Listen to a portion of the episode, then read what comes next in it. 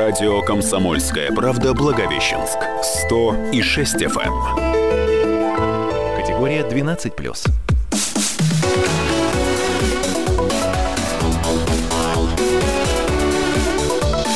Тема дня.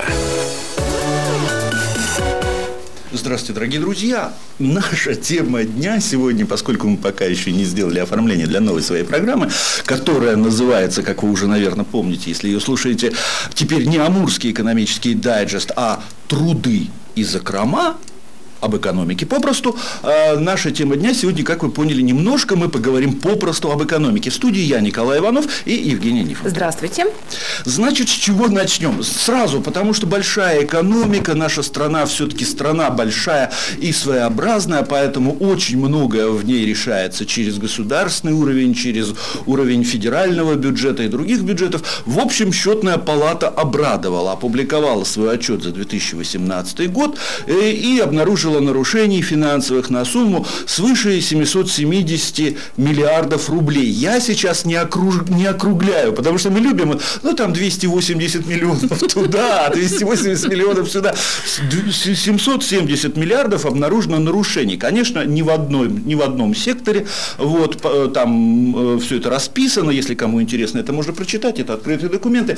А, вот, при этом она как бы немножко погордилась, счетная палата, что благодаря ее действиям, действиям соответствующих органов, в бюджет возвращено 7,5 миллиардов. Если кому непонятно, это 1%. Я все-таки надеюсь, что неустанная работа счетной палаты нашей, она приведет к тому, что в бюджет будут все средства, которые э, нецелевым образом расходуются, возвращаться. Потому что, ребята, бюджет у нас, конечно, не резиновый, это во-первых, а во-вторых, мы под санкциями, в-третьих, у нас рывок и прорыв, так что давайте как-то вот свои закрома беречь речь. Что у нас еще по закромам? Женя, у вас есть что-нибудь? Вот э, я бы хотела, знаете, о чем поговорить? Немножко э, сузить нашу, наше поле. Да, сужаем нашу, да, наш разговор и поговорить о, об Амурской области, а в частности mm о, о тех материалах на экономическую тему, которые были интересны нашим пользователям, нашим читателям. Нашим читателям, да. которые пользователи одновременно нашего а, сайта. сайта да. да.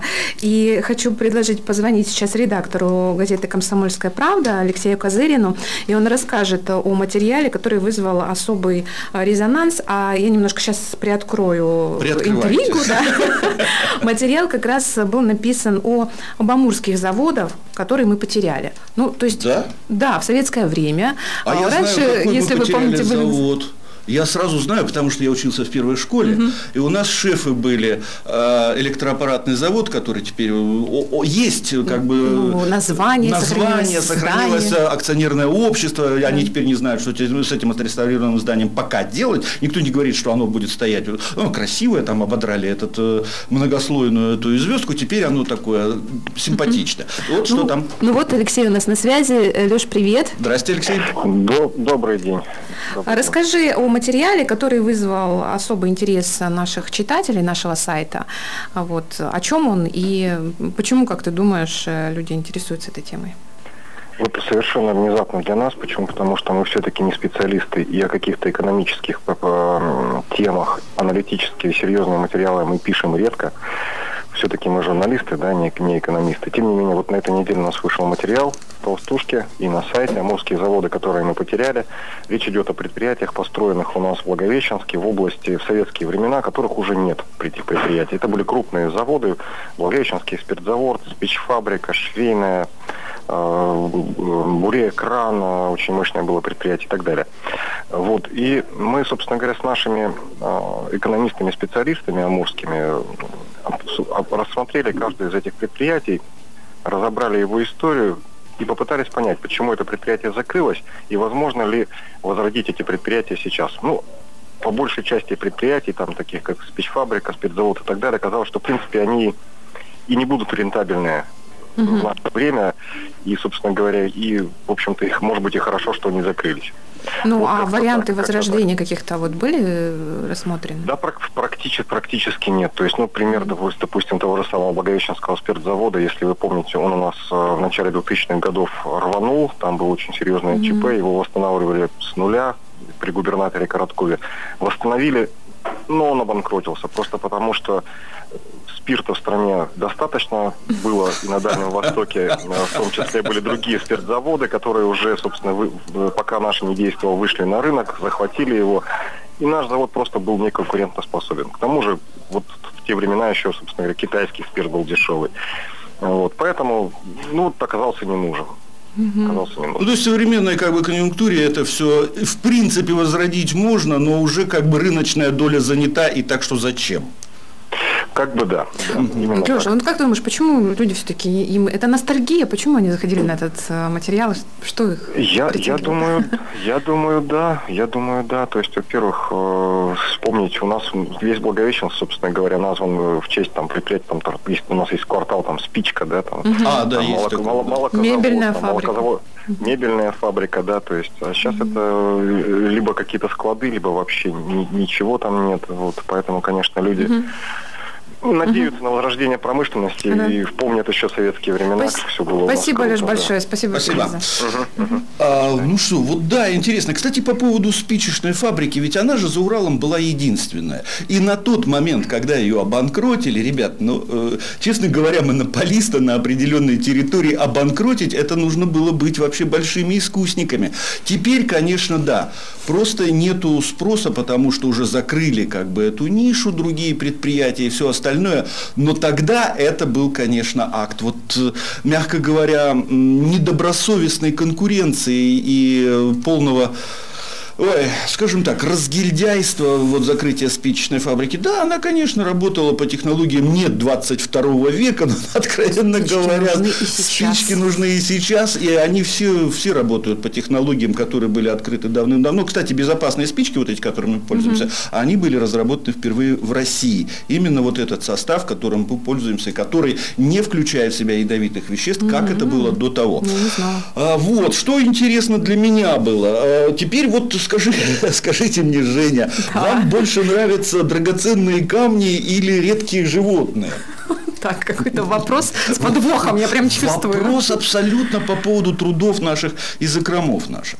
Так, так, так. Это вот именно конкретно я да, должна ну, ответить? Ну, конечно, вы сейчас вот выступаете ну, я... как такая э, соци... социологический опрос среди вас. Ну, я за животных, наверное, выступаю. За животных. Да. Ну, вот, вот вам и прилетело неприятное известие, потому что дело в том, что, ну, как бы Токинский, да, правильно называется заказник. Вот тут Токинский заказник, его как бы хотели сделать национальным парком, и вдруг, и вдруг э, не, Роснедра не дали разрешения на то, чтобы Э, эту э, территорию сделать, э, придать ей статус национального парка, часть территории, потому что там обнаружили, хотя это вот как раз место обитания этих оставшихся угу. снежных баранов, вот это редкие животные, их немного вообще осталось, и как бы они особо охраняемый вид, но обнаружили месторождение хризолитов. Вы знаете про такие драгоценные камни? Это от греческого хризос – золото и литос – камень. Это такие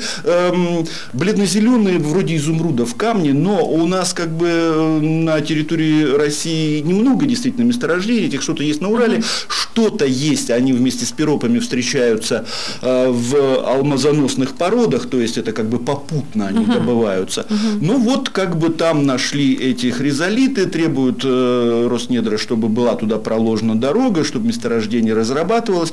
По оценкам специалистов, там, э, в принципе, их немного. И не все они, конечно, как это всегда бывает на месторождениях драгоценных камней, не все они э, ювелирного качества, они ювелирные, они, в общем-то, особо и не нужны. Тем более, не ювелирные, это значит плохого качества. То есть, оптические его свойства и так далее, они настолько плохи, что они, в принципе, не... Ну, это чисто для украшений. Конечно. Это, это, это драгоценный ювелирный камень. Угу. Вот, и поэтому сейчас рассказывают, вот э, вопрос поставлен перед э, главой области о том, что как-то, чтобы он поддержал все-таки э, не устраивать вот эту дорогу, не пытаться разрабатывать, потому что это кто-то будет, конечно, частная конечно. лавочка будет это разрабатывать. При этом дорога на данный момент, судя по оценкам, она будет стоить дороже, чем те вот, тот, тот объем драгоценных камней, который там выявлен. Вот таким вот образом. Вот почему я вас спросил насчет животных и драгоценных камней. А вот по поводу дорог, я недавно угу. читала новость, что в Амурской области по поручению Путина началась проверка качества дорог. Угу. Вот, вы вот эту новость не, не Вот по, по, по поводу этой новости. Дело в том, что, как вы знаете, был некоторый такой у нас сейчас, знаете, есть тихая паника, а у нас такие тихие скандалы. Не то чтобы у нас в области, а как бы вообще во всей России. Время от времени возникают э, новости, которые вроде бы должны как-то удивить, но это все, к сожалению, так не особо удивляет. У нас э, был вопрос поставлен о том, что отчитывались о том, что у нас 75% дорог в области в хорошем состоянии. Мы были, по-моему, повторили после Москвы. Да, да, да. Но ситуация оказалась такая, и опять-таки губернатор ставил об этом вопрос, что нужно включать область в программу «Хорошие дороги», улучшение дорог, да, а оказывается, на самом деле, при таких показателях мы не можем, а у нас нет вот этих вот дорог, про которые отчитывались. И вот об этом-то, собственно говоря, и речь. Плюс, и об этом тоже мы немножко поговорим потом, у нас эти дороги, к сожалению, вот сейчас ставится вопрос постоянно о том, что вот их большие грузы разламывают, они не рассчитаны. Я думаю, а вы на что рассчитывали? На что большие грузы будут летать, что ли? Ну, вот мы, наверное, об этом истории. поговорим в следующем Мы об этом году, и да? обо всем остальном да. поговорим второй части программы.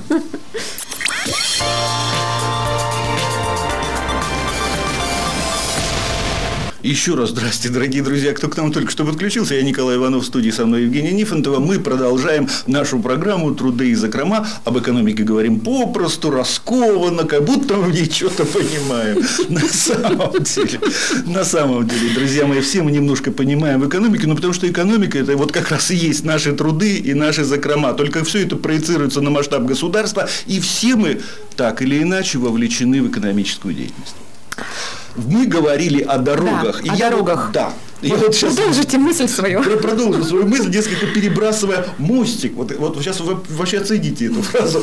25 э, апреля э, губернатор Амурской области Василий Орлов выступил в Пекине на конференции межрегионального сотрудничества в рамках высокого форума, не знаю, что такое высокий форум, «Один пояс, один путь». И вот он рассказал о том, что планируется строительство первой в мире трансграничной канатной дороги, но мы к этому еще вернемся. А еще я хочу процитировать просто нашего дорогого губернатора, как говорят в Китае, если хочешь разбогатеть, построй дорогу. И мы строим дороги, точнее мосты. Ребят, хорошая цитата тут по многим вообще показателям. Во-первых, потому что явно желание разбогатеть. Во-вторых, на самом деле, как богатеют на строительстве дорог, мы тоже хорошо знаем. И в-третьих, а точнее мосты. А точнее мосты. И вот о мостах мостах и дорогах. Мы уже говорили о том, что планируются, проектируются дороги, и потом взыскиваются с людей, которые возят слишком большие грузы по этим дорогам, как будто бы на самом деле они не для этого дороги предназначены. И вот мост. У нас есть два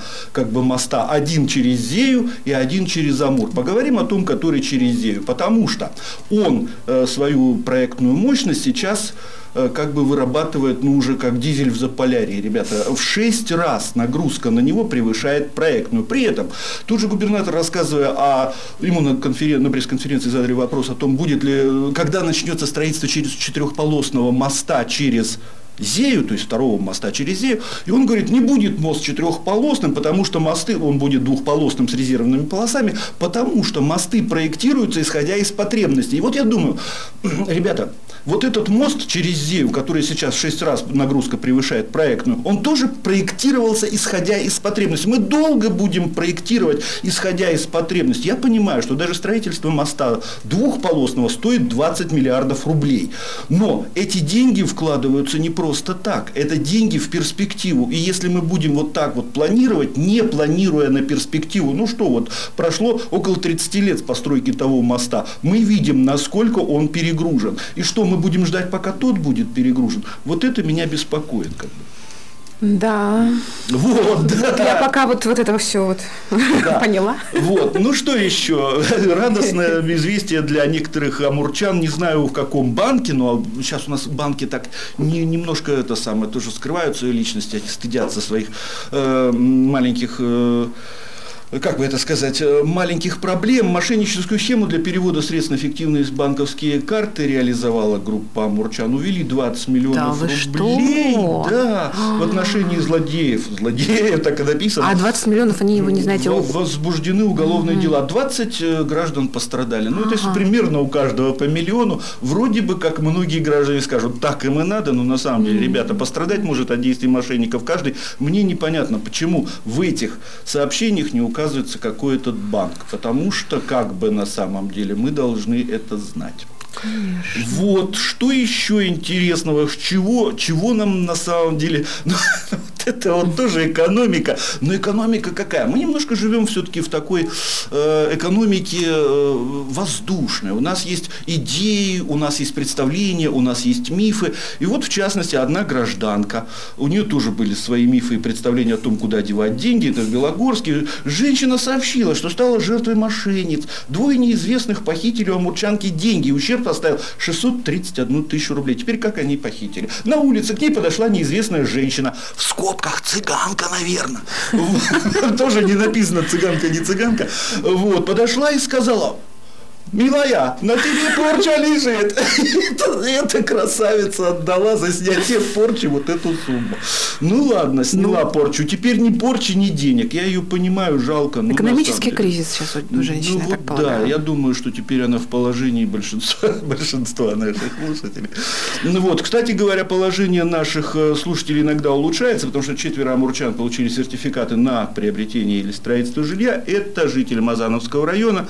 Это сельские районы, да? Насколько я понимаю? Ну, тут проблема не в этом, на самом деле. Точнее, тема не в этом, а тема в том, что это участники боевых действий, mm-hmm. и mm-hmm. вот они таким образом, э, э, как бы государство им дает, э, отдает долг за то, что они принимали участие в боевых действиях. Ну да. вот, кстати, еще одна такая, я думаю, положительная новость экономическая местная. Амурчан, имеющих трех и более детей, освободили от части земельного налога. Да это очень хорошо. Вот, налоговая решила вот такой подарок сделать для многодетных семей. Причем подчеркивает, что бывает так, что у мужа свои дети есть, да, там угу, двое, угу, трое, угу. и уже, ну, то есть э, во втором браке. Они как бы отдельно ну, не считаются, ну, они, да, там, да, да, многодетными, но для таких семей предусмотрены И налоги, вот это правильно, льготы. потому что в конце концов это домохозяйство одно, одно. и расходы угу. делятся как бы на всех, а не отражать это как бы невозможно. Ну, по льготным билетам, вот, э, по субсидируемым, точнее, тут интересный момент опять. Все-таки решаются вечно вопросы, а то фактически субсидируемые билеты это государство из бюджета, то есть из наших с вами налогов, платит компаниям за то, чтобы они возили кого-то подешевле. Это льготные билеты, то есть а для определенных категорий граждан, не для всех. То есть э, для кого-то на самом деле эти льготные билеты закрыты. Проблема заключается в том, что этих граждан немного. Там в районе 40 тысяч человек да, в год, то есть 40 тысяч рейсов, э, ну, мест да, на рейсах. Э, есть здесь вот какой момент это капля в море, потому что нужно решать все-таки э, э, транспортную доступность, проблему транспортной это доступности системно. региона системно. Да. Это все очень мило. Давать сертификаты ветеранам, освобождать на многодетных и так далее. Но вот я посмотрел недавно, был по телевизору как бы такой, э, два молодых красивых человека, там юноша и девушка в московском канале показывали регионы. Вот эти регионы зеленые, у них все хорошо,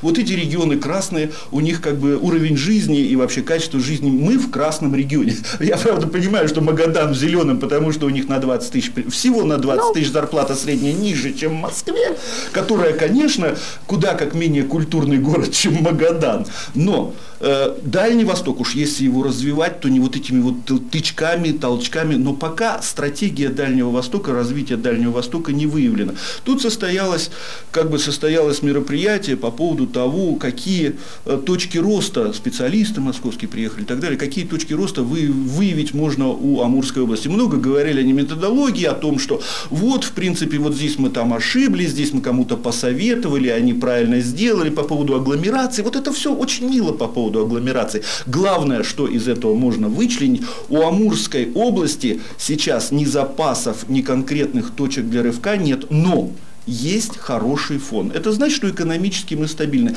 Но это также и значит, что э, нужна поддержка, чтобы этот фон шел, шел, шел, и не надо никаких рывков, но чтобы что? развивалась поступательно, и всем было хорошо. Ну, во всяком случае, большинству. Так, что у нас еще интересно? У вас есть что-нибудь? Ну, я тут э, читала новость недавно, что будут закупать новые машины для чиновников угу. в Свободном. Ну, вот. там около У них, миллионов. Да, 1,8, если я не ошибаюсь. Да, я вот всегда округляю тоже, да. 1,8. Ага. Вот, и э, они говорят, что у них автопарк не обновлялся с 90-х годов. Это, это очень может быть, потому что как бы муниципальные образования, у них не слишком большие бюджеты, они редко... А, а, ну, 2 миллиона, это, Олег Александрович, это, по-моему, немного, да, 2 миллиона за машину машину заседать. Ну, я понимаю, но вы же не муниципалитет. Это я с нашим звукорежиссером разговариваю. Жень, ну, я надеюсь, что эта машина будет использована для того, чтобы... Да, для того, чтобы людям просто лучше жилось. Это в этом цель, в принципе, муниципального управления. Там где-то наверху планируют что? Стратегию, а осуществляют ее на местах. И для того, чтобы куда-то поехать и посмотреть, убрали помойку или нет, простите, нужно, чтобы была машина. Ну, кстати, кстати, по поводу помоек. Кстати, по поводу помоек. У нас ведь мусорная реформа, мы не можем можем мимо нее пройти. Меня вот всегда вот интересует точнее не всегда, я неправильно выразилась, э, в течение уже этого месяца сначала, сколько ага. же я все-таки заплачу за вывоз ТБО? Вот. Ну вот, опять, я сегодня в какой-то большой такой губернатор-поклонник, опять-таки, Василий Орлов сказал э, в одном из своих выступлений о том, что вероятно и возможно, что при новых расценках на вывоз твердых бытовых отходов, вот это ТБО, который у вас в квитанциях, э, будет что? Кое-кто почувствует даже снижение нагрузки финансовой. То есть вот в мае к нам придут новые квитанции, мы их впервые увидим, и я просто и надеюсь... каждый почувствует что-то свое. Что каждый что такое счастье, каждый понимал по каждый почувствует что-то свое. Не будет единения общего, да, в этом плане ну, у людей? у нас, вообще говоря, насчет единения большие проблемы, но, кстати, скоро у нас 1 мая, я надеюсь, что хоть по старой памяти мы объединимся, выйдем на улицы попраздновать, порадоваться. Тем более погода вроде обещает быть Тем хорошей. Тем более будет хорошая погода. У нас метр, э, метеоцентр никогда не ошибается. Что еще? У нас совсем немножко времени осталось. Да, наверное, больше ничего, кроме того, что вы извините, но кажется, на самом деле, судя по сообщению Федеральной антимонопольной службы, повысятся цены на газ для бытовых и промышленных потребителей. Вряд ли вы промышленные потребители, но как бытовые на 1,4%. С вами были Николай Иванов и Евгения Нифонтова.